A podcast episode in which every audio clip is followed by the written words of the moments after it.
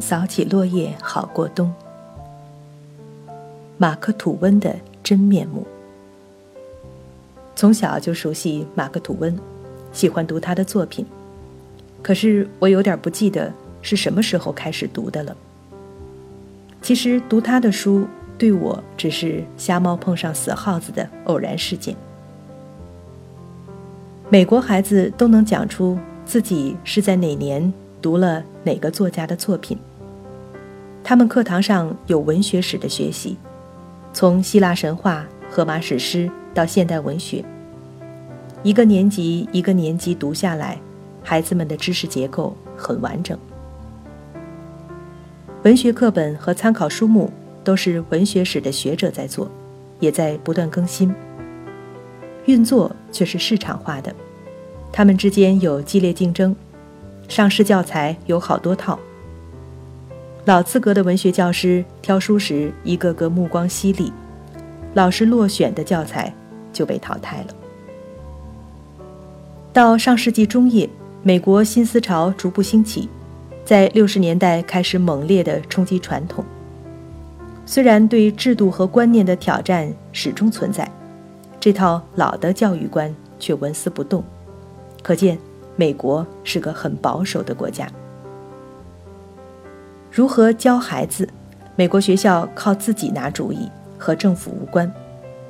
有个别学校就宣布说，不能让孩子读马克·吐温了，理由是马克·吐温是种族主义者，是典型的例子，是我也读过的《哈克贝利芬历险记》。不服气吗？证据确凿。书中的一个场景是：雪莉姨妈听到一艘蒸汽船爆炸的消息。乖乖，伤着人了吗？没有，太太。有人回应：就死了个黑人。哦，还算运气，因为有时候这种事故真会伤着人呢。一场争论开始了。一方说：“你看看，在马克·吐温的眼睛里，黑人根本不算人。”另一方说：“你看到哪里去了？恰恰相反，这本书描写的是南方奴隶制的时代。马克·吐温通过文学手法，生动地描写了一些过着好日子的上层白人，对黑人的生命境遇是如何冷漠。作品表达了对黑人的同情，也在唤起人们的良知。”一方马上又说：“马克·吐温在书中使用对黑人贬称 ‘nigger’，在这本书里，这个贬称随处可以看到。这不是种族主义是什么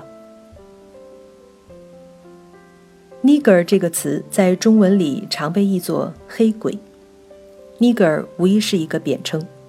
随着美国社会对种族主义的清除，这个词从两百多年前的常用词。”到今天，变得只有一些黑人自己还在公开使用。可是，能不能处处译作“黑鬼”，我有点怀疑。词语是很微妙的东西，不同时代、不同人在不同的场合传达的意味并不相同。一百五十年前的南方，白人提到黑人，黑人称呼自己，都普遍使用这个词。现在这个词在公开场合完全消失，人们对种族议题变得敏感，所以人们今天对这个词的感受肯定和一两百年前是不一样的。另一方于是辩解说：“那写的是一百五十年前的南方啊，这样一本书如果看不到 ‘nigger’ 这个词，书的真实性才是有问题。”他们进一步认为。书的主题是在呼唤自由。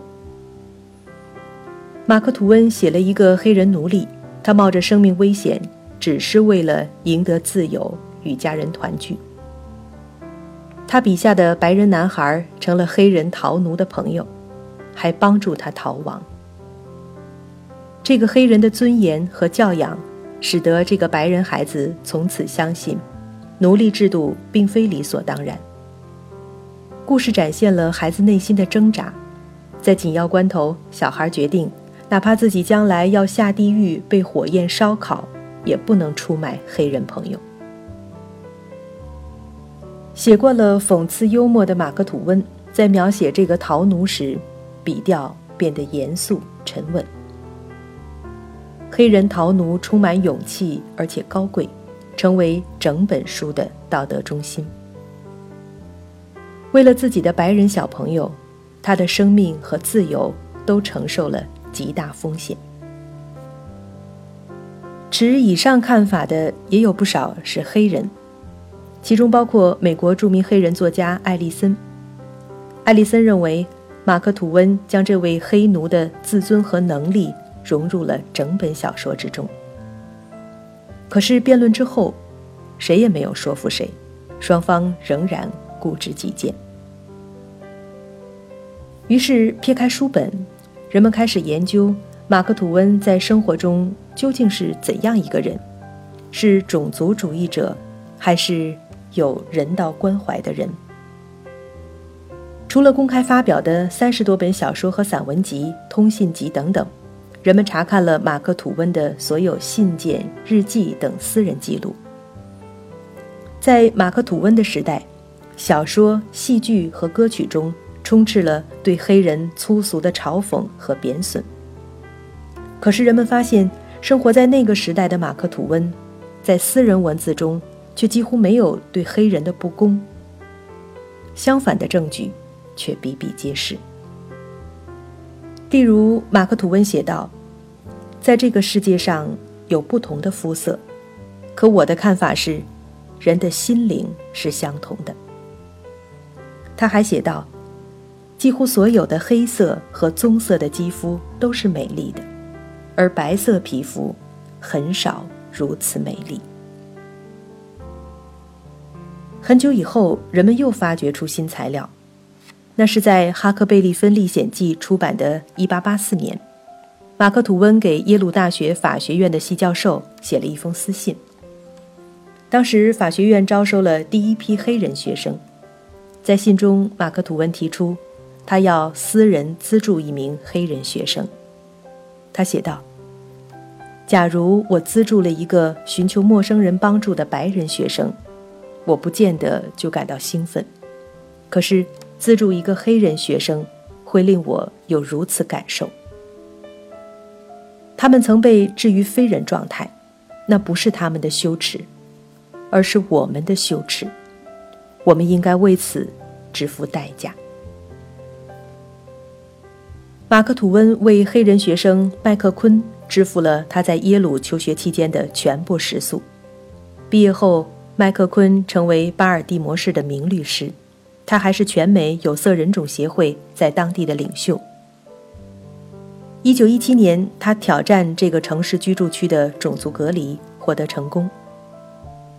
在马克·吐温的余生中，他们始终保持了深厚友谊。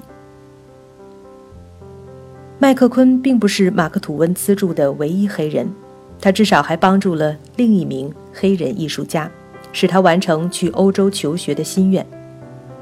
对马克·吐温来说，这是很自然的事情，没有想到要张扬，因此，直到一个世纪之后，这些故事才浮出水面。一九八五年，《纽约时报》公布了马克·吐温资助黑人学生的全部细节材料。说实话，如此政治审查，对一个作家来说已经过于科研。可是，这样的研究和发现仍然没有能给这场漫长的争论画上句号。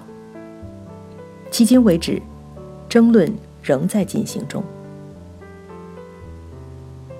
这使我想起人们常常提到的一句话：“人是很难被说服的。”因此。不要以为通过摆事实、讲道理，通过说服就能够解决人与人之间的分歧。可是，一个正常的社会应该容许不同意见的双方充分的表达，也容许他们保留自己的意见。在公开争论的过程中，像我这样的旁观者，也就有机会全面了解一个有争议的公众人物、一个事件、一个地方、一段历史的。全面真相的。设想一下，如果只准单方面表述，如果断章取义就下结论，如果下了定论就要一棍子打死，那么就算是如马克·吐温般的大作家们，也只能一个个像老舍一样去投河了。